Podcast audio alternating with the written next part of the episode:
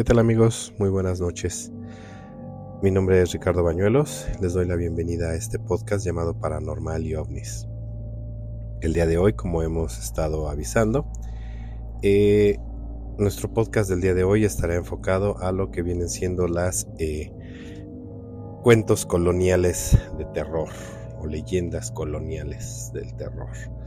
Eh, la mayoría de estas son dadas aquí en esta enorme ciudad que es la Ciudad de México.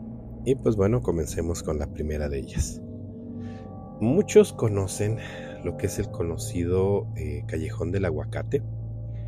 Es una de las calles empedradas que conforman el barrio de Santa Catarina, que está ubicado en lo que es la alcaldía de Coyoacán. Y este callejón se ve lúgubre, se ve algo, algo oscuro, eh, los vecinos mantienen la vida, el altar que se encuentra en la mera esquina de lo que es este callejón, poniéndoles veladoras que siguen prendidas y pues bueno, una que otra veces se escuchan testimonios de gente que dice que se siente una vibra muy extraña en el lugar. Eh, caminar por ahí en la noche es solo para los más aventurados y pues bueno, que cuentan que... Eh, la leyenda cuenta rápidamente que eran eh, los años 30 cuando un militar vivía en el sitio, que hoy es uno de los más visitados por entusiastas de lo paranormal, este callejón. Sus experiencias habían perturbado a solitario hombre, quien gustaba de salir a caminar con su uniforme. Según se cuenta, una de estas salidas se encontró a un niño, quien se maravilló con sus medallas y le insistió que jugara con él. Ante su respuesta negativa, el menor lo impacientó al grado que él lo asesinó de una manera violenta justo en el árbol de aguacate. En la primera versión, tras su arrepentimiento, el militar puso un altar con una virgen para quien pasara orara por el alma del niño. En la segunda versión se asegura que fue él quien se colgó en el árbol al lamentar sus actos. Pero lo que es cierto es de que si ustedes entran a este este callejón y pasan justamente por donde se encuentra el altar, se percibe una energía pesada, un tanto siniestra. Eh, algunos han dicho que han visto eh, sombras que, giran ahí en torno de, lo que es este, este callejón. Eh, otros comentan que se aparece el charro negro, muchos otros que escuchan pasos y risas del niño, otros, muchos otros dicen que por ahí se ve la sombra del diablo, etcétera. Son muchas, eh, muchos testimonios que hablan acerca de que en este callejón, en este singular callejón, se presentan o se, se perciben eh, fuerzas extrañas o algo oscuro, algo tenebroso en estas, en estas zonas. Bueno, pues este, como es, es es costumbre, ya, ya lo hemos hecho en otros podcasts anteriores, vamos a contarles lo que es eh, el cuento o la leyenda de lo que viene siendo el callejón del aguacate, que en aquellos entonces, cuando ocurrió esto, se llamaba el callejón del niño perdido. Eh, muchos que viven aquí en la ciudad sabrán de qué me estoy refiriendo y pues bueno, vamos a contarles esta historia muy al estilo de este podcast. Espero que les guste. En los años tumultuosos de la década de 1930, este rincón enigmático cobró vida con la llegada de un soldado, cuya alma y pensamientos estaban marcados por las cicatrices de la guerra. La narrativa que se tejía en aquel lugar contaba la historia de que este ex militar, abrumado por los recuerdos dolorosos, emprendía diariamente largas caminatas nocturnas en busca de aire fresco y un respiro para su atormentada mente. Según las leyendas que se transmitían de generación en generación, este veterano solía toparse con un niño durante sus paseos nocturnos Fascinado por las medallas que adornaban el uniforme del ex soldado, el pequeño le, proponía juegos que buscaban aliviar la carga emocional del hombre que llevaba consigo el peso de la guerra. Sin embargo, la relación entre soldado y el niño tomó un giro oscuro, La irritación creció en el veterano de guerra hasta el punto que decidió ponerle fin violentamente a la vida del inocente infante. Un árbol de aguacate, testigo silente en medio de aquel callejón misterioso, guardó para siempre el dolor y la tragedia que se desencadenaron en esa fatídica noche. El arrepentimiento embargó al ex soldado al comprender que el único pecado del niño había sido invitarlo a jugar. Como acto de expiación, erigió un altar en la esquina del callejón dedicado a la Virgen del Carmen. Este santuario se convirtió en un lugar de redención donde aquellos que, transitaban por el enigmático sendero buscaban purificar sus almas de las impurezas que el pasado había depositado en ellas. El día de hoy las leyendas persisten y se asegura que al adentrarse en este callejón en penumbra, se pueden escuchar susurros y gemidos del pequeño, como ecos de un pasado que se resiste a desaparecer. Algunos testigos afirman sentir la presencia del niño, mientras que otros juran haber vislumbrado su rostro, ahora eternamente marcado en la corteza del antiguo árbol. Testigos imperdurable de una tragedia que se despliega en los límites entre lo tangible y lo sobrenatural. Bueno amigos, ese fue, es una pequeña, muy pequeñísima historia acerca del callejón del aguacate y en Coyoacán. Este, les prometo que la siguiente va a ser un poco más larga, ya que la siguiente habla de el nombre que le pusieron a lo que hoy es la avenida de Eje Central. Antes, muchísimos años antes, Eje Central no tenía ese nombre, se conocía como la calle del niño perdido. Y en la siguiente leyenda se darán cuenta el por qué se llamaba así. Espero que les guste, esta es mucho más larga, espero que, que escuchen atentos y espero que les guste la narrativa. ¿Ok? Comenzamos. Una de las historias coloniales que originó el nombre de la calle Niño Perdido, hoy Eje Central, es la que les vamos a contar. El suceso tuvo lugar en lo que hace algunos años fue la esquina Arcos de Belén y Niño Perdido. Ahí, en 1652, existía una laguneta y cerca de ella una casa grande, elegantemente construida, a la que mucho tiempo después se llamó Casa del Apartado, ya que este lugar se destinó a apartar el oro y la plata.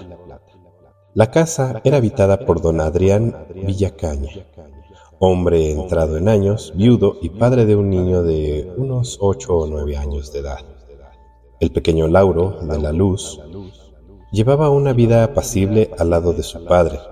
Disfrutaba de cierta libertad, ya que podía ausentarse de su morada para ir a jugar a los alrededores, especialmente a la laguneta, su lugar de recreo favorito. Ahí se encontraba precisamente el 30 de marzo de dicho año, día que sería definitivo para el rumbo de su existencia. Mientras que en la casa mayor se arreglaba y disponía todo con esmero para recibir a la persona que vendría de España, dos muchachas salían a buscar del niño apresuradas e inquietas, ya que el infante debía estar vestido con propiedad de acuerdo a la ocasión. Después de rodear la laguna y llamarlo a gritos, lo descubrieron en una de las orillas. Niño Lauro, ¿en dónde andáis? Aquí, contestó el niño. No hagan ruido, por favor, que espantan a los peces. Pero si aquí no hay más que ajolotes, aún así no los espanten. Vamos ya, vamos con vuestro padre, que él te llama con urgencia. Está bien, está bien. El niño fue llevado ante su padre, quien lo miró con severidad. Dice, pero mira cómo traes todas tus ropas, Lauro. Vienes cubierto de lodo. Estaba jugando, padre, contestó el niño, aún malhumorado, porque lo habían quitado de sus juegos. Bien, bien, dijo su padre, y dirigiéndose a una de las sirvientas le ordenó, Aséalo y ponle ropa apropiada para recibir a doña Elvira Llevado de la mano por la muchacha, el padre ya no vio la cara interrogante del niño quien preguntó, ¿por qué me arreglan con tanto esmero? ¿Tendrán que estar correcto para recibir a, a mi madre?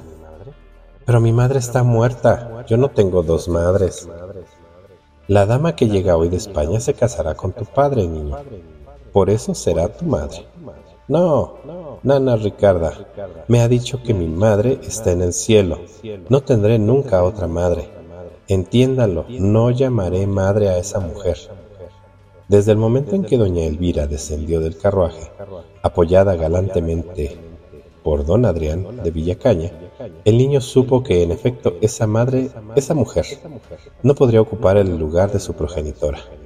Vestía, vestida con elegancia y soberbia, eh, propio de una mujer madura.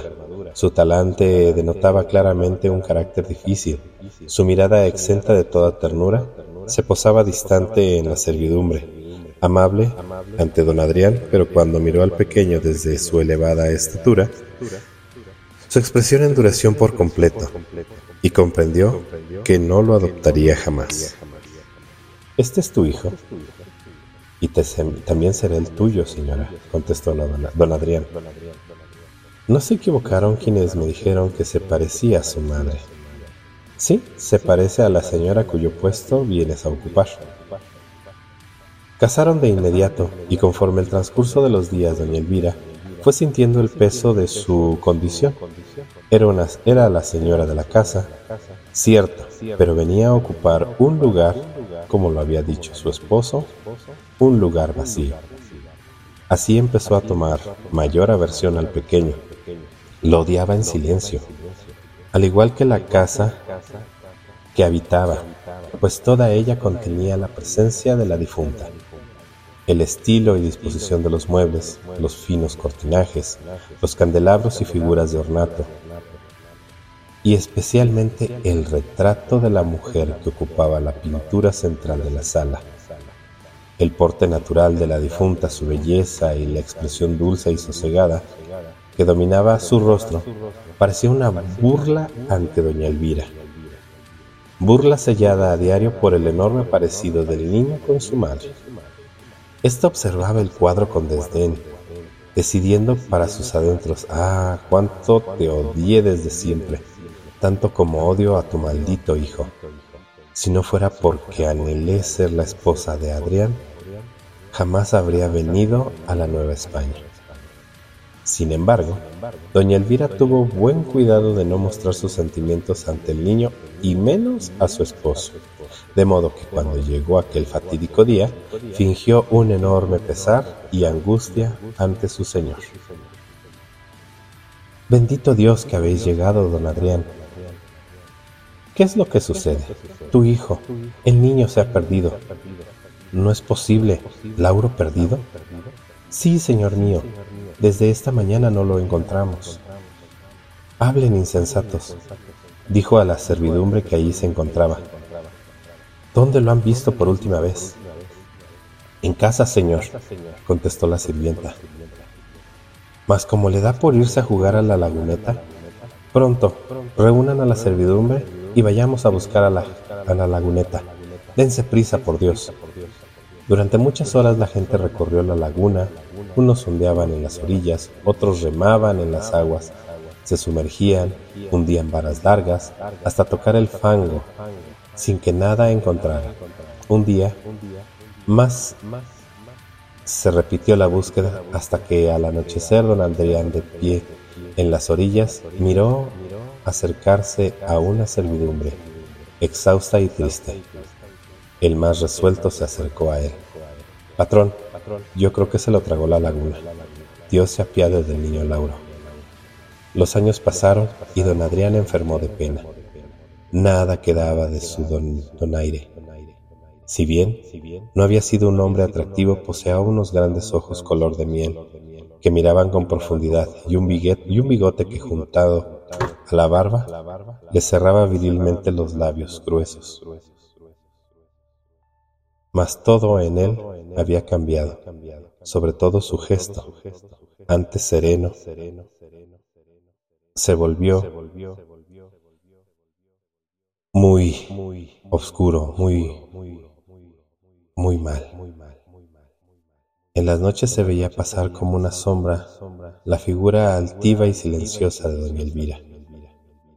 Su corazón le decía que no estaba equivocado cuando pensaba que esa mujer conocía la verdad de la desaparición de su hijo, Quizás no se había enamorado nunca de ella, pero creyó que se acompañaría de buen agrado. Ahora su sentimiento era extraño, una mezcla de recelo y de costumbre los unía, más que el vínculo conyugal. Se hallaba roto, apenas se dirigían la palabra, encerrados en las frías habitaciones de la gran casona, doña Elvira se consolaba admirando sus bellos y costosos vestidos. ¿No te cansas de mirar esos trajes, mujer? No, déjame, ya que nunca los usé. Siempre soñé con mostrarlos en reuniones y en sacarlos, pero nunca me invitaste. A gracia de... Sí, por la pena que me causa la desaparición de mi hijo. No lo puedo negar. ¿Y qué culpa tengo yo de eso? No lo sé, señora, no lo sé. ¿Te sumerges en tu pena y me arrastras también? Imposible evitarlo, mas creo que la muerte me hará olvidarlo todo. Dos años después, don Adrián vio cumplido su deseo. Murió a causa del dolor, dicen las personas. Mucho tiempo después se acercaba en dirección a la casa un carruaje, cuyo cochero eh, llevaba como pasajera a una muchacha llamada Dorotea sobrina de una de las criadas más antiguas que había sido llamada por esta para entrar en el servicio de la casa. Expectante y un tanto insegura por ser la primera vez que se alejaba de su hogar, la muchacha recibió en boca del cochero los indicios de lo que sería su terrible experiencia en la casa mayor. Así que vas a servir en la casa de doña Elvira de Zúñiga. Dios nos ampare, muchacha. No durarás mucho tiempo. ¿Por qué dice eso? contestó asombrada Dorotea. No digas una palabra de esto, pero dicen que esa vieja está poseída por el demonio. Y que más que por el demonio, también por los fantasmas. Dios alabado. Cuídate mucho y dime si habrás traído contigo una reliquia. La llevo atada al cuello. Bien, no te despegues de ella, te hará mucha falta. Y en cuanto a la vieja, tenla bien vigilada. Con tan malos augurios, la joven llegó a la casa, en cuya puerta de entrada la esperaba un criado. Este la condujo hasta la cocina, donde su tía Casilda la guardaba. La recibió amable, le ofreció chocolate caliente y una buena cena para enseguida mostrarle su cuarto. A la luz de la vela la anciana le explicó sus obligaciones. Recibiréis vuestra paga y una buena alimentación, mas deberás ser discreta. Te obedeceré en todo, tía. Escuches lo que escuches y veas lo que veas, no digas nada a nadie ajeno a esta casa. ¿Entendiste? Sí, tía. Pero Sabes, siento un gran temor por esta casa. La, la ama está enferma. Eso es todo. La tía se levantó de su asiento y antes de irse le advirtió. Tu cuarto queda cerca de su alcoba. Si llama, no acuda si no es preciso. Buenas noches. Su temor aumentó con esa noticia. Ahora estaba sola en una habitación que era sencilla y cómoda. Pero Dorotea apenas si lo notaba, absorta como estaba en sus pensamientos. ¿Cómo podré saber cuál es el momento preciso? ¿Cómo será esa mujer? Esa noche tuvo un sueño intranquilo, apenas si logró descansar. Al día siguiente, pudo olvidar un poco sus temores ocupada en la cocina la mayor parte del día. Sin embargo, al llegar la noche, tuvo que pasar por la puerta de la alcoba de doña Elvira, ya que desde una de las entradas del pasillo que conducían a su habitación se encontraba la alcoba de la señora, entediciendo a la suya. El retrato de don Adrián de Villacaña, colocado a un lado de la entrada, no fue lo que la detuvo de repente, fue el ruido que escuchó al otro lado de la habitación el roce de pesadas telas y el frufru de una falda de brocate. El saber que estaba despierta, escuchar sus pasos lentos la dejaron paralizada. pero instintivamente tomó entre sus manos la medalla que le colgaba del cuello y se alejó presurosa. Se metió a la casa sin desvestirse, rezando pidiendo al cielo protección.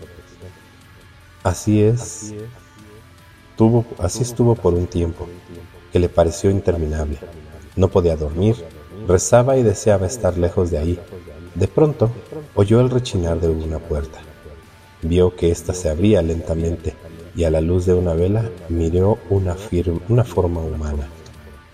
Ampárame, Dios mío, apenas escuchó decir, pero se tranquilizó cuando vio que se trataba de una sirvienta de las más antiguas, lo mismo que su tía, la mujer llamada Ricarda, se acercó con una vianda y le ordenó, toma, lleva esta leche con azares para la señora ama. Pero, ¿tengo que ser yo? Sí, desde hoy serás tú quien le lleve todas las noches la leche a la ama. ¿Qué tarea tan difícil le habían señalado? Pensaba, que no se atrevía a abrir la puerta de la alcoba. Las manos temblorosas agitaban la pequeña charola de plata y el vaso de ella colocado. Al fin abrió para vislumbrar al fondo y en medio de la tenue oscuridad, apenas iluminada por una escasa vela, el lecho de la señora, con un dosel construido con fina madera y cortinajes de hermosas telas, el lecho parecía lúgubre, tétrico, más bien semejaba la tumba del ser que apenas a lo lejos se veía. Conforme se acercó, pudo apreciar la terrible visión. La mujer rígida y extendida a lo largo del lecho tenía los ojos abiertos, con la expresión de un muerto que acababa de dejar la vida. La boca levemente entreabierta parecía exhalar aire, pero ningún ruido se escuchaba, ningún movimiento de respiración, lo mismo que en el pecho, cuyas manos huesudas y arrugadas se hallaban entrelazadas, sobre éste. Dorotea no quería respirar, no quería mirar. Las cortinas se hallaban recogidas apenas, apenas si tenía que levantarlas un poco. Al fin, tras darse cuenta de que estaba inmóvil, quizás dormida, quería creer, adelantó unos pasos, depositó la charola con el vaso sobre la pequeña mesita de noche, sin hacer el menor ruido, el menor tintineo, que despertara a ese ser espantoso. Pero entonces una mano fría, delgada, oprimió con fuerza la muñeca de su mano. Como un espectro la mujer apareció ante ella, violenta con los ojos amarillentos que parecían desprender llamas, y sin dejar de oprimir su mano le dijo, ¿Por qué andas diciendo que yo maté al niño? Dime, pequeña criatura. Ante la insólita pregunta, la muchacha no supo qué decir. Responde, ¿por qué estás diciendo que yo maté al niño? Por el amor de Dios, señora, yo no lo dije. Te sacaré, te arrancaré la lengua, te sacaré los ojos con mis uñas, muchacha embustera.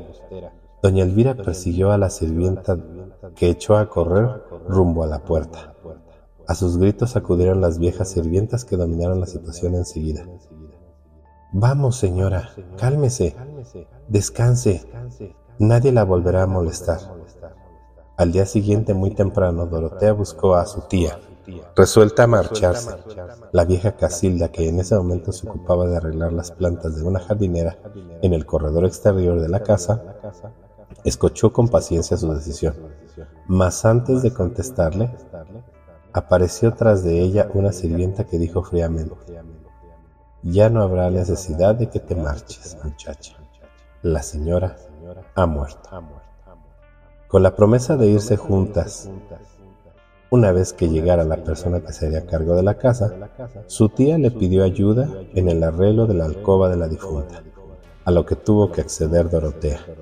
Iba temerosa, pero a la vez una curiosidad morbosa la impedía. Cuando entró a la alcoba, el vaho de la muerte aún impregnaba el lugar, pese a los ventanales abiertos y a las cortinas corridas que permitían la entrada libre de la luz y el aire. Miró de reojo el lecho, vio el perfil de la muerta, mas un impulso la hizo fijarse por completo en ella y acercarse. La anciana yacía en su lecho, rígida, pálida, vestida con las mismas ropas que la noche anterior de su pesadilla. Sus ojos desmesuradamente abiertos no albergaban expresión alguna. Dorotea tuvo que esforzarse para concentrarse cuando su tía le ordenaba sus ocupaciones. Se animaba en parte por la presencia de los demás sirvientes que sin mayor emoción preparaban a la muerta. Un día, después tras el entierro, dispuesto por las ancianas sirvientas, a falta de un patrón, todo volvió a la normalidad, a ese pesado ambiente de encierro, a esa opresión que lo envolvía todo con su halo de muerte y terror que iba creciendo conforme llegaba la noche. Cuatro meses hubo que esperar hasta que por fin llegó don Tomás de Villacaña, hermano del finado don Adrián. Una vez que tomó posesión de la finca, don Tomás determinó que la casa sería clausurada, liquidó a la mayoría de los sirvientes y reunió a las viejas criadas a quienes dijo, sirvieron a mi hermano y a doña Elvira fielmente las gratificaré espléndidamente. No pasarán apuros en su vejez. Gracias, Señor. Le agradecemos infinitamente, respondió Casilda y Ricarda. Apúrense, pues que mañana cerraremos la casa y nos marcharemos todos. Todo estará listo, Señor. Tras la muerte de doña Elvira, la muchacha seguía ocupando la misma habitación que le destinaron desde su llegada. Era en su momento, pidió a su tía que le permitiera quedarse en otro lugar, pero ésta alegó que la difunta descansaba en paz. Como al parecer así ocurría, la muchacha al fin se acostumbró. Llegada esa noche, la última en esa casa, la limpieza y el orden de muebles y objetos, así como los preparativos para el viaje próximo, habían agotado a la joven. Sus sentimientos oscilaban Sentía una gran alegría por retomar de nuevo a su hogar, con su familia, sus conocidos. Una sensación de descanso la embargaba, a sabiendas que al fin dejaría esa casa, con sus terribles recuerdos, y sin embargo, experimentaba una gran angustia, como si algo extraño empezara a invadir la casa, algo más allá que su atmósfera lúgubre, triste, que su olor a encierro y humedad era como una presencia viva Trataba de sacudirse estos pensamientos que la afectaban precisamente a esa hora en que caminaba por el pasillo rumbo a su habitación, cuando de pronto al pasar por la puerta que tanto temía, percibió con mayor fuerza esa presencia. Sin poder avanzar, quedó recargada en la pared cuando escuchó del otro lado de la alcoba a la difunta. Escuchó un ruido de pasos, pesadas telas y el furfurú de una larga falda de brocatel. Entonces volvió el rostro y la vio. Doña Elvira salía de la habitación, envuelta en una luz extraña que destacaba su rostro maciliento y al mismo tiempo daba fulgor a sus ojos de muerta. A su expresión residida llevaba una llave luminosa en la mano y sujetándola con fuerza sin notar la presencia de la joven, se alejó caminando pesadamente hasta el fondo del pasillo. Al llegar ahí, tomó la llave y abrió una puerta para desaparecer tras ella. Dorotea perdió el aliento. No supo cómo fue que gritó enloquecida. El fantasma de doña Elvira, Dios nos guarde. A los gritos acudieron las sirvientas y don Tomás. ¿Qué sucede, muchacha? ¿Por qué gritáis de esa forma? Preguntó don Tomás, espada en mano. La joven relató lo sucedido. Era ella, señor, se lo juro. Entró por esa puerta, decía señalando al fondo. ¿Puerta? Pero si allí no existe puerta alguna, contestó don Tomás, mientras caminaba hacia el lugar que la muchacha le indicaba. Se lo juro, había una puerta ahí. Ella la abrió con una llave luminosa. Aguarda, ahora recuerdo algo. Sí, venid conmigo. La joven siguió a don Tomás quien extrajo una llave de un arcón colocado entre varios muebles y objetos desordenados, en el sitio que fuera el costurero de la señora. Mirad, recién descubrí esta llave en este arcón, pero miradla bien, ¿se parecía a esta? La muchacha la observó por unos momentos. Creo que sí es la misma. Dios alabado. Bien, por ahora descansad. Mañana traeré hombres para que tiren la pared si el fantasma de mi cuñada quiere mostrarnos algo, lo hallaremos. Muy de mañana al día siguiente, dos hombres comenzaron a romper el muro en el lugar donde la muchacha había visto la puerta. Tras destruirlo con unos picos de metal algunas horas después, descubrieron una puerta forrada de láminas de plomo. Don Tomás ordenó descubrirla por completo. A continuación los hombres se colocaron en cada lado de la puerta, tiraron la mezcla y con la ayuda de un pico más largo de grueso metal, metido a presión, introdujeron los pijos hasta afilarlos, afianzarlos, y tiraron de ellos hasta derribarla. Al final, quedó al descubierto la puerta. Entonces don Tomás probó la llave que se dio al instante. Al empujar, crujió la puerta con un chirrido. Sus, sus goznes viejos parecían quejarse, y en el interior una oquedad oscura se veía y un olor a polvo viejo. Don Tomás tosió por unos momentos, tras inhalar el polvo que se, alzó por el aire. A la hora de abrir la puerta, se quedó mirando al interior y trémulo ordenó. Pronto, traed una luz. Parece que hay alguien allí adentro. Una de las sirvientas le entregó una vela encendida. Él dio unos pasos hacia el interior. Alumbró la estancia en varias direcciones, le pareció ver algo. Entonces, al dirigir la vela hacia un rincón del estrecho cuarto, gritó, Dios santo, qué cosa tan espantosa. ¿Qué ha visto, señor? preguntaron los sirvientes y trabajadores, que al fin se atrevieron a entrar. Algo horrible hay en el rincón. Parece un animal momificado como un mono. ¿Un mono dice? preguntó la vieja Ricarda. Sí, es una cosa pequeña. En ese instante la nana Ricardo se estremeció al recuerdo de otros años, de un presentimiento callado siempre para sí. El niño, Dios mío. La mujer se precipitó al interior para hacer el más terrible descubrimiento. Sí, es el niño, mi niño Lauro. Miren sus ropas, son las mismas que llevaba el día que se perdió. Sentado en el piso y apoyado con las manos sobre sus rodillas dobladas, yacía la pequeña momia. Su cabello raro, pajizo, cubría su rostro cuya piel corrompida y dura como un cartón conservaba una expresión de horror y desaliento. Decidme, ¿qué le sucedió al niño?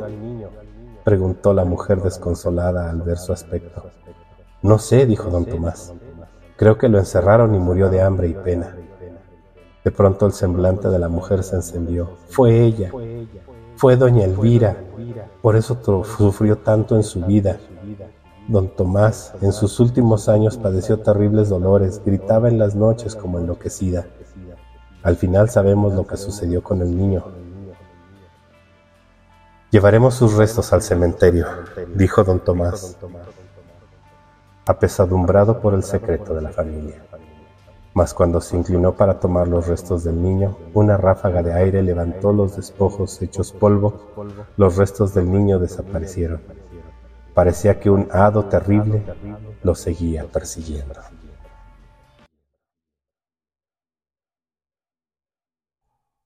Bueno amigos, esta fue la, la, leyenda colonial de la calle del Niño Perdido, ahora eje central, muchos lo conocen es una de las avenidas más transitadas en la Ciudad de México. Es quizás la que atraviesa toda la ciudad de lado a lado. Es, es, terrible, ¿no? O sea, y de ahí fue que le dieron el nombre de la calle del Niño Perdido y ya con el tiempo pues fue renombrada con el nombre de Eje Central. Bueno amigos, ahora procederemos con otra leyenda. Esta es, eh, se llama o la llamaron como los cabellos del diablo. Esta se dio lugar en, eh, igual en la Nueva España, aquí en la Ciudad de México, en lo que es la calle de la Buena Muerte, que hoy se conoce como la Quinta de San Jerónimo. Para muchos aquellos que no la conocen, se encuentra a espaldas del Metro Pino Suárez. Eh, se, le llamaba la Buena Muerte porque justamente ahí encontraba un monasterio, convento, un, lugar de religiosos, donde le daban, eh, pues ahora sí que una buena muerte a la gente que, que llegaba con ellos y que pues bueno ya estaba en sus últimos momentos. Hoy por hoy lo único que continúa ahí es la pura fachada del lugar y pues este, quien quiera ir, pues adelante puede ir, como les comento, atrás del Metro Pino Suárez se encuentra esa, esa calle, que ahora ya tiene otro nombre, y que era donde se encontraba el, el, convento, monasterio, no recuerdo qué, exactamente es, pero era un lugar donde la gente iba a recibir sus últimas eh, moradas, ¿vale? Bueno, entonces pues vamos a, dar comienzo con este siguiente cuento que se llama Los cabellos del diablo. Espero que les guste. Los cabellos del diablo. En la segunda década del siglo XVIII, la ciudad capital de la Nueva España conoció un suceso que cubrió de pavor a todos los que conocieron, por su naturaleza sobrenatural y escalofriante. El hecho ocurrió en la calle de la Buena Muerte, hoy Quinta de San Jerónimo. Pero vayamos al inicio de esta leyenda. Ubiquémonos en el día 12 de febrero de 1728, cuando todo empezó. Recién desembarcado de España, don Cristóbal Arias de Velázquez se encontraba en el despacho de un prominente notario, quien lo ponía al tanto de la cuantiosa fortuna que le heredara su padre muerto recientemente. Luego de felicitarlo, el notario preguntó al joven si había quedado en buenos términos con su padre. Extrañado, don Cristóbal contestó afirmativamente, a lo que el notario agregó enseguida que el testamento contenía una disposición extraña. Señalaba que para poder entrar en posesión de sus bienes, don Cristóbal debía vivir por corto tiempo en la casona que habitaron sus tías, las que en vida se llamaron Anunciación y Brígida. El muchacho no pareció contrariarse ante esta noticia, a lo que el notario agregó, creo mi deber deciros que sobre esta casona corren horribles consejas. Cierto, la casa hermosa es, tiene una gran bóveda donde podréis guardar vuestro oro y vuestros mejores vinos, pero, id al grano ya, señor notario, os aconsejaría no vivir allí sin servidumbre y hacer algo por alejar los espectros y fantasmas que dicen habitan ahí. Dícese que hay cosas en esa casona que causan pavura y muerte. La gente comenta que está maldita. Vaya que sois supersticiosos y amantes de lo macabro. Ustedes los novohispanos os habéis contagiado de los indios Don Cristóbal se puso de pie, un tanto molesto. Pidió al notario las llaves de la casa y el favor de conseguirles servidumbre adecuada. Había dispuesto pasar una noche más en el mesón donde se, se hallaba alojado, a fin de leer el testamento detenidamente y mudarse temprano al otro día. Hasta la noche siguiente, el joven español pudo terminar las diligencias necesarias para su traslado, camino a su nueva casa, lo acompañaba el criado que le había contratado el notario, así como un caballero amigo de su padre, para mostrarle la calle y la casa. Las pisadas de los hombres sonaban huecas en la calle solitaria y lúgubre, cuando de pronto se escuchó el tañido de una pequeña campana tocando por una tocado por una persona que esperaba afuera de una puerta. Extrañado don Cristóbal, preguntó al caballero, ¿Qué significan esas campanadas? Son esas gentes que vienen en busca de un confesor. Un confesor a estas horas. La muerte no tiene hora fija y son los padres Camilos los que confiesan a altas horas de la noche. Debido a esto, esta calle donde vas a vivir es conocida como Calle de la Buena Muerte. En efecto, el convento se encontraba a unos pasos de la vieja casona por lo que una vez que llegaron a esta, el joven respondió en tono de broma. Si es así, menos temores tendré, caballero. Buenas noches. Tarde era ya para recorrer la casona, cuyo aspecto a simple vista solo denotaba el abandono y el vacío natural de una casa deshabitada por mucho tiempo. El joven Arias de Velázquez practicó como era, ordenó al criado que llevase sus baúles a la habitación que encontró más cómoda e instalado en la biblioteca pidió que le trajesen una botella de vino. Este se hallaba nervioso, inseguro, daba vueltas sin atreverse a salir.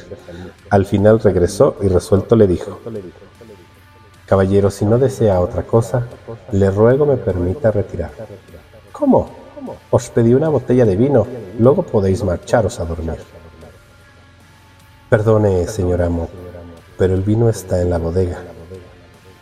¿Y qué? ¿Tenéis miedo de bajar por ella?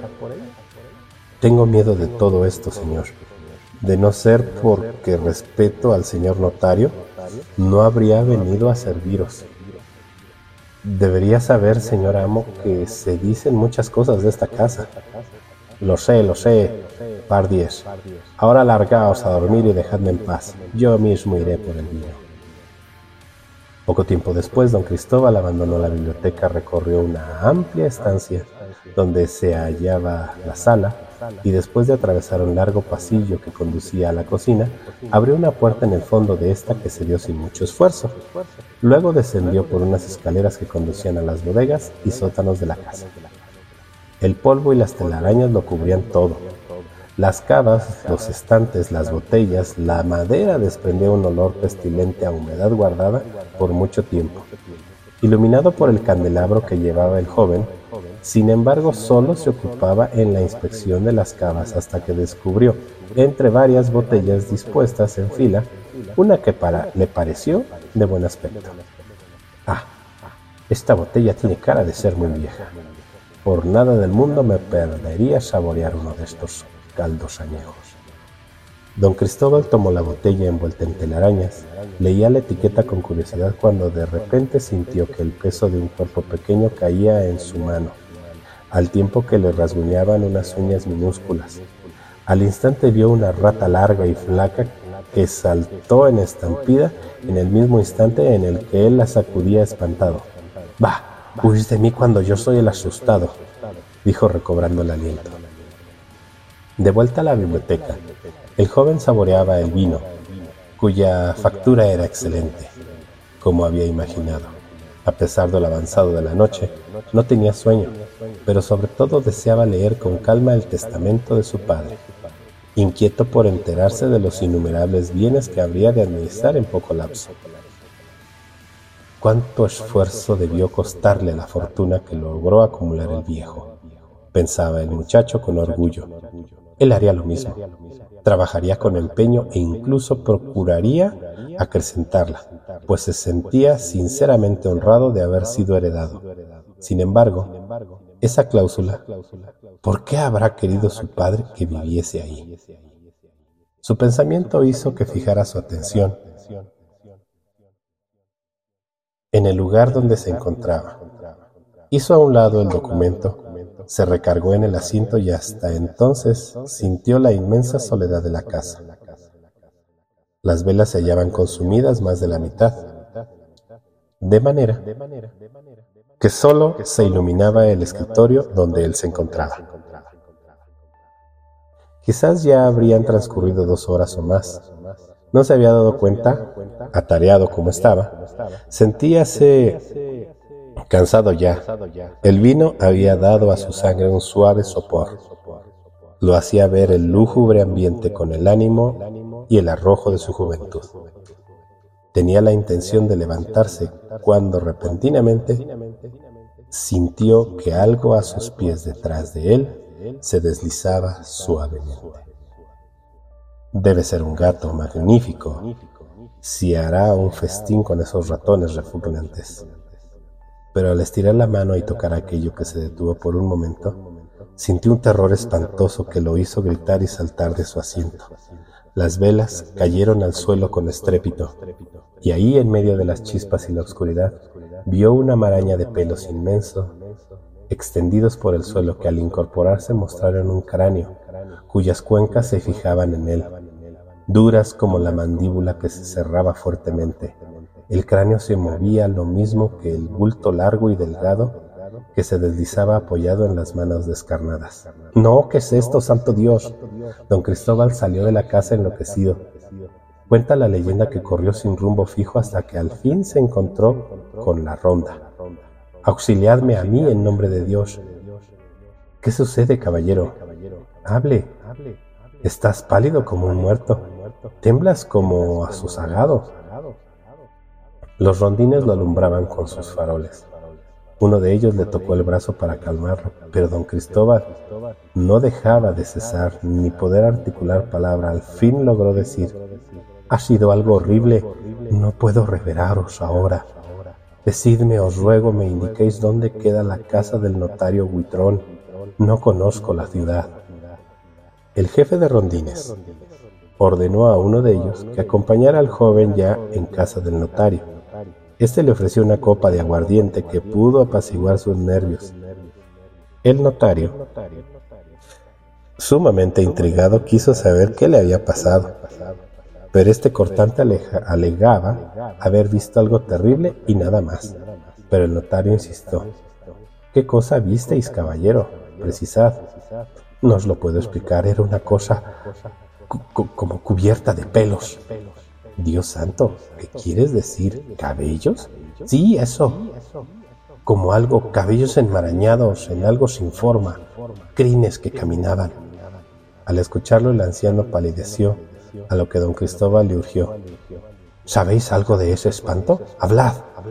El notario Huitrón conocía la historia, el origen de aquel terrible ser que moraba en la casona y así entre sorbo y sorbo de aguardiente fue revelado el secreto. Muchos años atrás, la casona mostraba un aspecto muy diferente. En las mañanas el paisaje común en la calle de la Buena Muerte era la presencia de los padres Camilos yendo y viniendo con sus afanes religiosos y la de doña Anunciación, que solía sentarse junto a la ventana de su casa para recibir las primicias del sol de la mañana y peinar su larga cabellera negra. No era una mujer de gran belleza, recordaba el notario Huitrón, pero llamaba la atención por su hermoso cabello que causaba admiración de los caminantes. Los hombres quedaban cautivados, mientras que en las mujeres provocaba envidia y admiración Decíase con justa razón que era el más largo y hermoso de la Nueva España. Esta apreciación y la escena cotidiana que así lo corroboraba provocaba la envidia y el coraje de doña Brígida, mujer de mayor edad que doña Asunción y media hermana de esta, cuyos rasgos duros, acentuados por un carácter seco y hosco, habían alejado a cualquier posible pretendiente desde su juventud. Las dos mujeres vivían acompañadas de una ama de ya, de una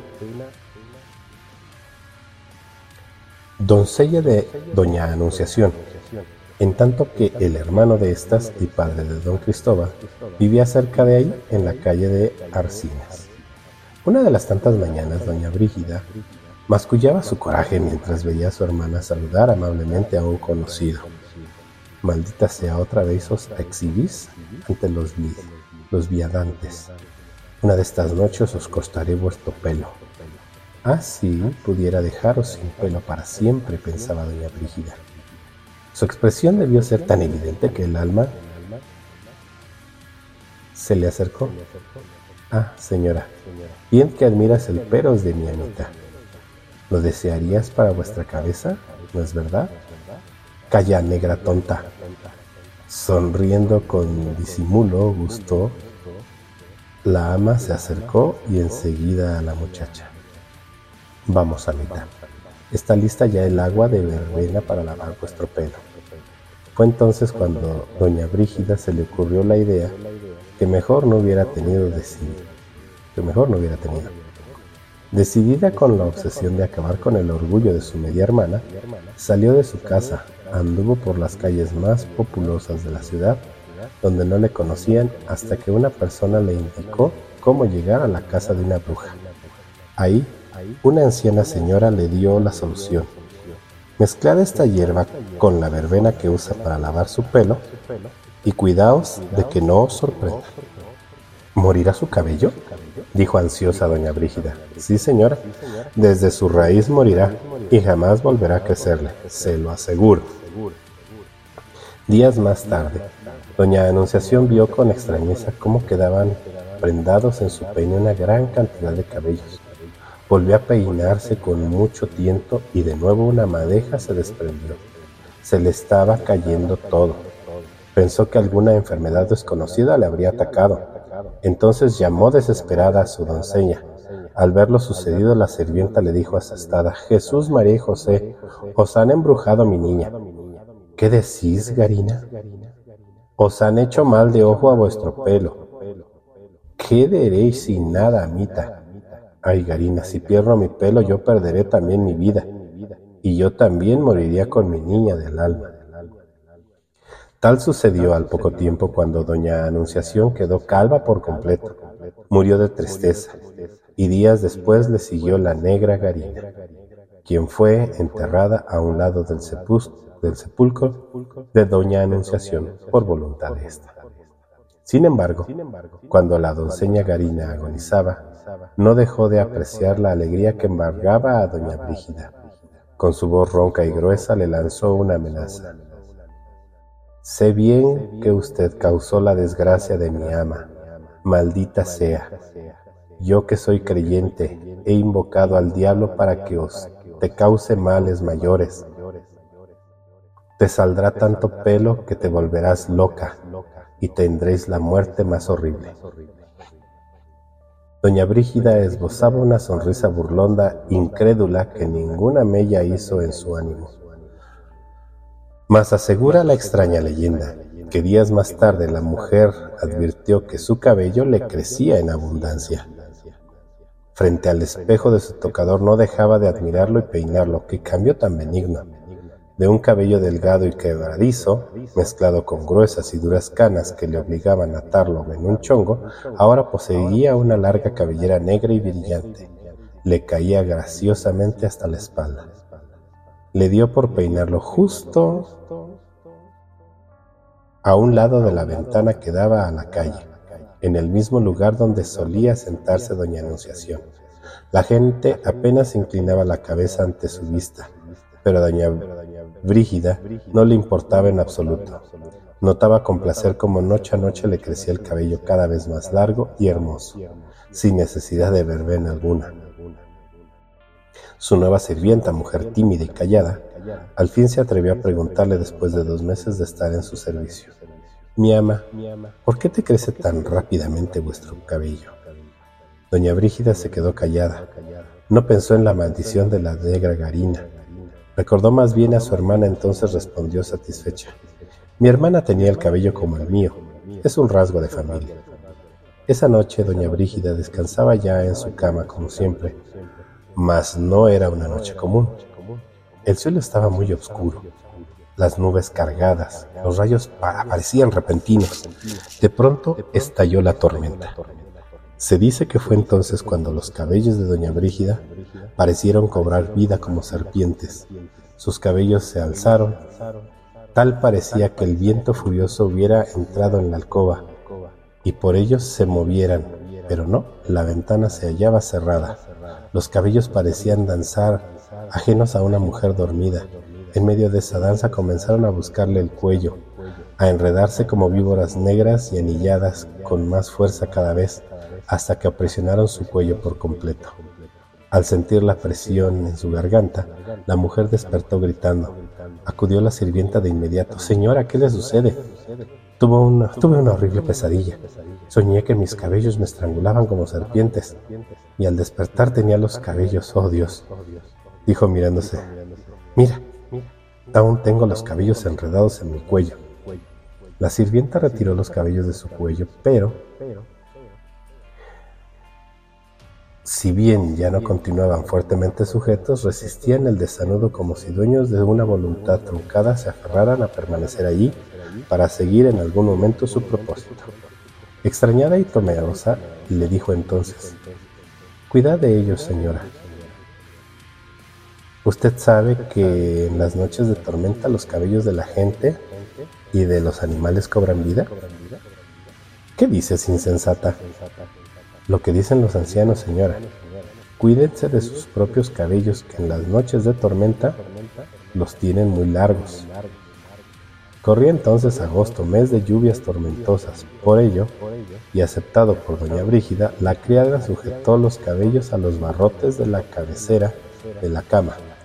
Hubo que dividirlo en dos tantos, amarrando cada uno a un barrote, mas no convencida con el remedio, ató una cinta gruesa sobre los nudos ya hechos. Le fue difícil acomodarse a doña Brígida en esta posición Empero que la almohada grande y firme le permitiera descansar la cabeza y el tronco. Temía a la tormenta que repetiría esa noche. Como se vislumbraba y se había pronosticado a sus descargas eléctricas que ella asociaba con el extraño comportamiento de su cabellera y con sus pesadillas. Como se empeñaba en calificar a lo sucedido, cierto, no estaba segura de que solo fuera eso pero aceptar su miedo, su terror, era tanto como darse por vencida y permitir que esas fuerzas extrañas la dominaran por entero.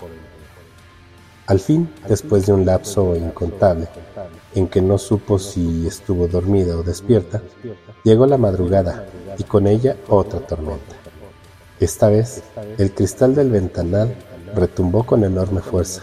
El viento lanzaba bufidos terroríficos, las cortinas se alzaban espantadas por el viento que se colapsa por los, por los intersticios. Mas, en el momento en que un gran rayo apareció en el firmamento y la escasa luz de la vela se extinguía, su cabello se soltó de los amarres. Volvió a tomar vida. Ella se despertó con el retumbo del rayo, lo vio todo esta vez. Las serpientes negras se elevaron para acometer la embestida rodeando su cuello. Empezaron a hacer círculos cada vez con mayor rapidez y frenesí hasta iniciar la asfixia. Doña Frígida, impulsada por la fuerza del instinto, jaló los cabellos de su cuello, que ya empezaban a ahogarla.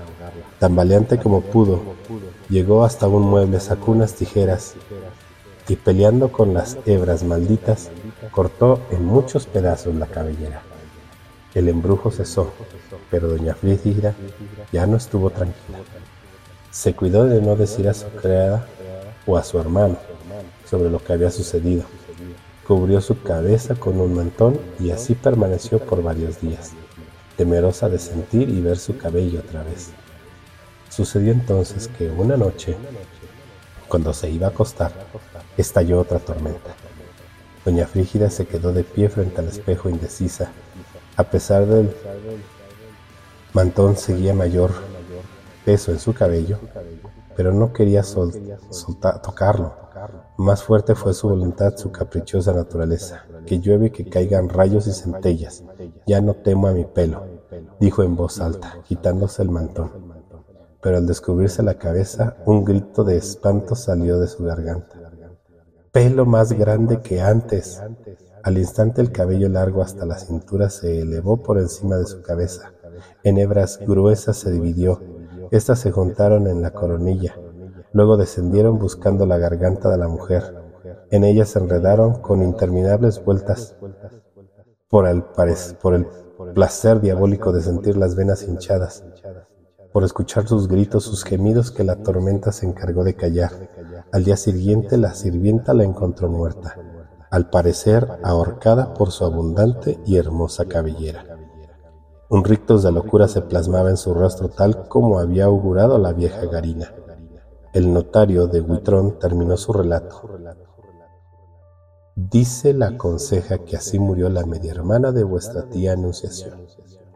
En cuanto a vuestro padre, después de sepultarla decidió enclaustrarse hasta su muerte quizás por la pena de enterarse cuánto se decía de doña Brígida. El joven había escuchado con atención el relato, empero alegó. Aún no entiendo cómo puede asociarse esa maldición con la cosa que viene al suelo. Pienso que fue el fantasma de vuestra tía Brígida. No puede ser. Os repito que no había erecto. Era algo que se arrastraba como un gusano velludo. Siendo así, no sabría cómo explicarlos el suceso. Me inclino a creer que fue víctima de una alucinación, de un terror imbécil.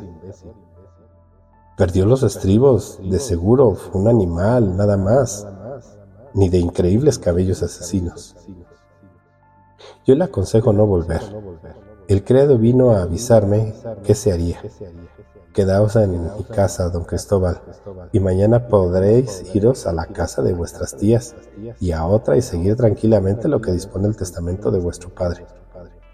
Por cierto, señor notario, mi padre ordenó que se exhumasen los restos de la tía Anunciación para llevarlos a España.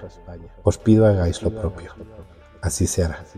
Don Cristóbal hizo caso de la recomendación del notario prudente, se instaló en su casa sin hacer caso ya de la cláusula establecida por su padre, y una noche en esa casa le fue suficiente para dar por cumplido su mandato. Días más tarde se dispuso a exhumar los restos de su tía. Hallábanse en el cementerio el notario don Cristóbal y un fraile encargado de realizar la ceremonia fúnebre. Tres sepultreros abrieron la tumba a fin de extraer el del féretro. Cavaron con las palas y a una distancia aproximada de un metro bajo tierra, cuando de pronto exhalaron un grito de terror que atrajo a los hombres. El fraile fue el primero que lo vio. Dios bendito, ¿a qué ser diabólico y maldito dieron sepultura aquí? La tumba abierta se hallaba totalmente cubierta por cabellos apenas revueltos con la tierra, negros y hermosos resplandecían a la luz del sol. Don Cristóbal los vio, los reconoció, eran los mismos cabellos del espantoso ser que vio en la casona. Se le reveló el cráneo que sostenía el bulto mortuorio, arrastrándose, pero no podía ser el mismo. Nervioso, molesto, preguntó al notario, ¿no os dije que sacaríamos los restos de mi tía Anunciación? Hay un error, caballeros, dijo un hombre en ese momento se acercó al grupo.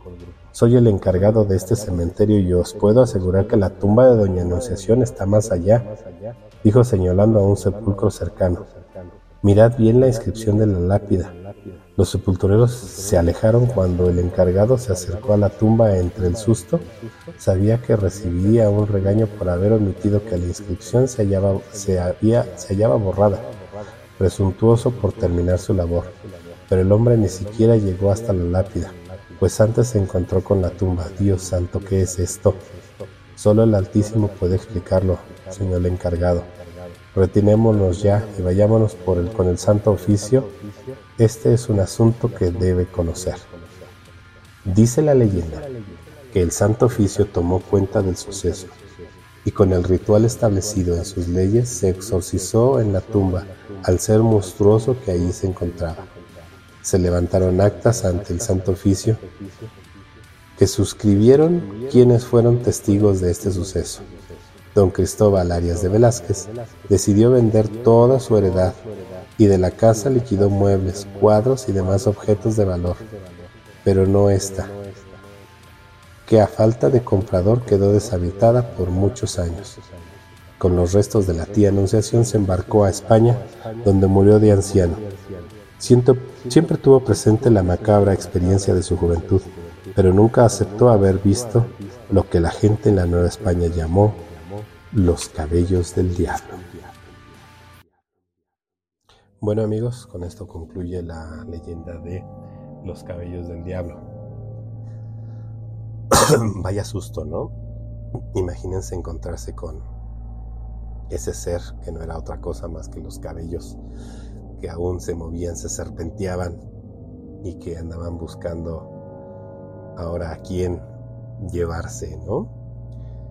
Eh, algo que no, no cuenta el relato es de que, pues bueno, a final de cuentas, eh, los cabellos estaban pegados al cráneo y por eso es que el cráneo iba con, los cabellos, ¿no? Al final, pues bueno, tuvieron que exorcizarlos. Eh, sería interesante, fíjense, ir a, esos archivos de, la Inquisición de aquellos años, a ver si efectivamente hay notas y actas de que hicieron un exorcismo. Digo, al final de cuentas es una leyenda, pero sería interesante, ¿no? Revisar a ver si realmente es cierto. Lo único malo es de que seguramente esos archivos o esos documentos se encuentran en lo que hoy es el Palacio de Lecumberri.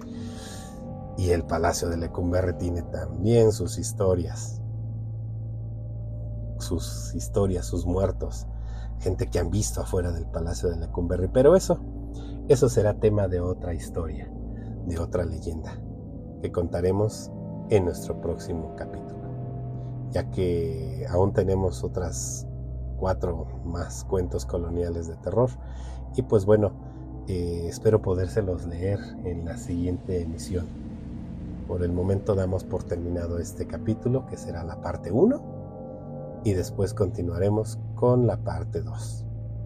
Pero pues bueno, déjenos sus comentarios, díganos si sí les está gustando, no les está gustando, qué temas quieren que abordemos, quieren que toquemos más temas extraterrestres, quieren que toquemos más de lugares eh, desconocidos. Eh, tenemos una, un gran repertorio en esto de lo que es el mundo paranormal y los ovnis. Tenemos muchos lugares de donde tomar eh, historias. Así es de que amigos, espero que, les haya gustado.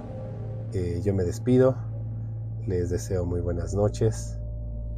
Y bueno, antes de mi acostumbrada retirada, les quiero decir que síganos en redes sociales, síganos en Facebook, nuestro grupo se llama Paranormal y OVNIS. También estamos en WhatsApp, en los nuevos grupos de WhatsApp, que son pues este, como si los tuvieras que, seguir. Después les publico la, la, liga. Este, síganos en TikTok, donde hacemos normalmente la promoción de nuestros podcasts. Y pues bueno, comentarles que dentro de pronto, dentro de muy poco, empezaremos con nuestros lives. Preparen sus historias, preparen sus relatos, ya que eh, en algún momento en esta grandiosa Ciudad de México y Estado de México teníamos programas que se dedicaban a que la gente contara esas historias.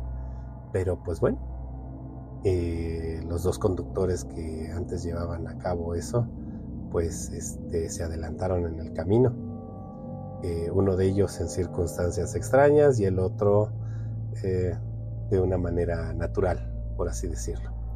Pero eso será tema también de otro programa. Eh, lo único que les digo es de que tratemos de, hacer nuestro propio, no programa, pero sí nuestro propio espacio para relatar esas historias. Sé que muchas de las historias la tienen la gente grande, pero pues bueno, ustedes pueden preguntarle a sus padres, a sus abuelos, esas historias. Créanme que ellos estarán gustosos de contarlas, ya que son anécdotas, son experiencias que, quieren compartirle a la gente nueva. Pregúntenles y cuando hagamos los lives cuéntenos esas historias que les heredaron. O quizás sean historias que ustedes mismos vivieron. No lo sé. De nuevo me despido y les recuerdo que la oscuridad acecha a cada momento. Buenas noches.